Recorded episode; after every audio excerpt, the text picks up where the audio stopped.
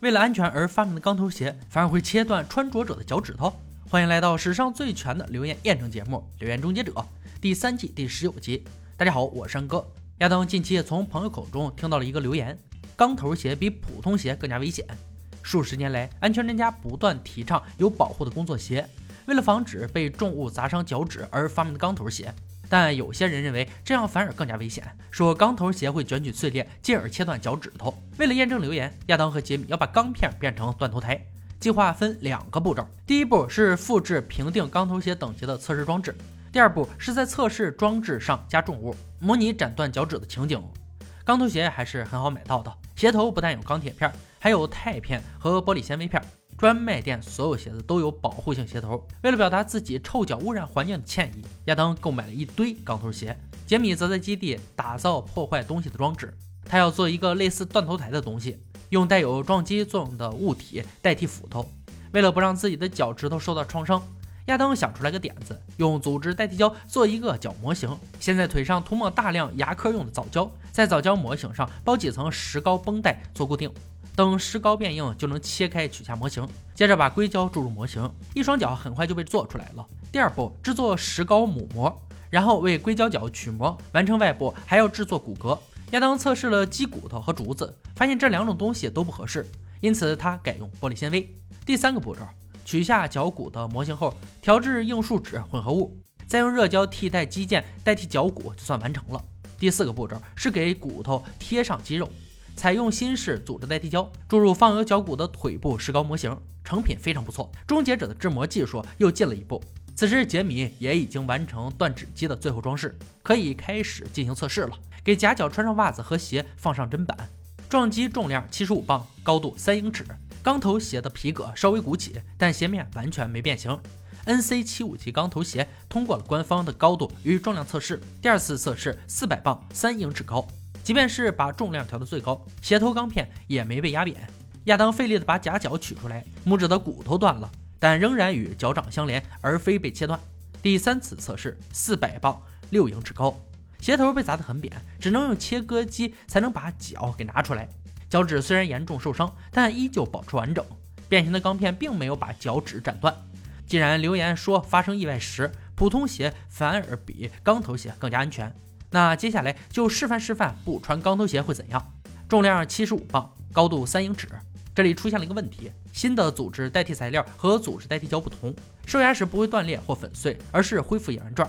终结者决定重启炉灶，改用 B 计划，切下鞋头塞入粘土，更直观的观看重物落在脚上会产生多大应力。钢头鞋轻松通过国家标准局的检验标准。接下来换成普通鞋头，里面的粘土完全被压扁。这样看来，钢头鞋肯定是比普通鞋安全的。但终结者还是没有看到留言所说的钢片会切断脚趾的情况。有一种装置是利用液压来碾压物体，还能在碾压物体时测量压力，也就是从商店买来的压床。杰米加装了一个压力计和汽车千斤顶，很快就完成了加压测试装置。他们想比较普通鞋子和钢头鞋可承受的最大压力。钢头鞋率先接受压力测试。六千磅会压断脚趾，接着换成普通鞋子，没有钢铁片保护鞋子，很快就被压碎了。它最大承受压力约为一千二百磅，粘土被彻底压成了薄片。钢头鞋的保护性比普通鞋高出了五倍之多。留言至此其实已经被破解了，但哥俩非得看到脚趾被斩断才甘心，因此他们改用裁剪装置。这下断指机可就变成断头台了。据测试，七百五十磅能斩断五根脚趾的所有骨头。一千四百磅就能将其完全切断。此时，终结者研究部门发现一件惊人事实：一名穿着钢头鞋的男子惨遭意外。他在装管子的堆高机旁工作，有根管子落在他的钢头鞋上，使他失去了右脚的第三根脚趾。这则留言在即将宣告破解之际又起死回生。哥俩直接给断头台安装剪切装置，这回可是钢头鞋的终极测试了。剪切装置直接把鞋切成两半。问题，这并不是钢片把脚趾给切断了，而是钢片变得像斜坡一样，让刀片顺着滑下，切断脚趾。他们又进行了二次测试，情况和第一次没什么区别。这种结果最接近留言所描述的情况。哥俩确实是尽力了，也证明了在某种情况下，穿钢头鞋脚趾有可能被切断，就是别被末端带有小刀片的重物砸到脚。穿钢头鞋还是要比普通鞋安全太多，所以留言破解。下一则留言。水火箭发射升空，有人在背部绑上装水的汽水瓶，用打气筒把空气打入瓶子，然后就能腾空飞出三四十英尺远。留言终结者能否利用以水当燃料的喷射背包，让人循弹道轨迹飞行四十码呢？要验证这一点，首先要制作出原型。格兰在网上找到制作方法，制作小组轻轻松松制作出火箭，到户外加上动力系统，水和加压空气，嗖的一声，水火箭飞出非常远。水火箭是牛顿第三运动定律的绝佳例证。瓶内有加压空气，产生大小相等、方向相反的反作用力推动瓶子。这东西其实很普通。世界纪录的飞行高度是一千六百九十六英尺，由美国水火箭学会创下。使用的火箭叫 X 十，看照片就知道制作手法非常高超。当然，我们的制作小组也不弱。格兰正在测试水和空气的比例，以制造更大推力。经历数次演习，得出结论：一比二的水和空气最佳灯。在不让瓶子爆裂的前提下，凯利尽量将空气打入里面。到每平方英寸六十磅时发射，两公斤负载能飞二十英尺。也就是说，要有二十八个三公升的瓶子，才能让体重不多的凯利升空。加大装置，水桶的容量是十八点九三公升，负载两公斤。再试一次，水火箭至少冲上了五六十英尺的高空。格兰又收到播出水火箭的日本游戏节目的翻译。日本人用十五个水瓶就能让火箭升空，但制作小组的测试却显示需要二十八个水瓶。唯一解决办法就是大幅增加瓶内压力，必须超过每立方英寸六十磅。要进行测试，看看三公升水瓶可承受的最大压力。格兰、凯利合力为瓶内加压，当压力增加到每平方英寸一百五十磅时，爆破屏风后的水瓶砰然炸裂。托瑞则着手 B 计划，直接准备了九个饮水桶。要试试这个大家伙的承受极限是多少。九十磅时，屏风后的饮水桶炸开，把邻居都吓了一大跳。结果证明，东西大不一定就好，还是用水瓶稳妥。接下来，把三公斤的瓶子绑上凯利体重十五分之一的重物，把空气加压到每立方英寸九十磅，看看能飞多高。一声巨响，瓶子飞到刻度池顶端才落下，整整有十六英尺高。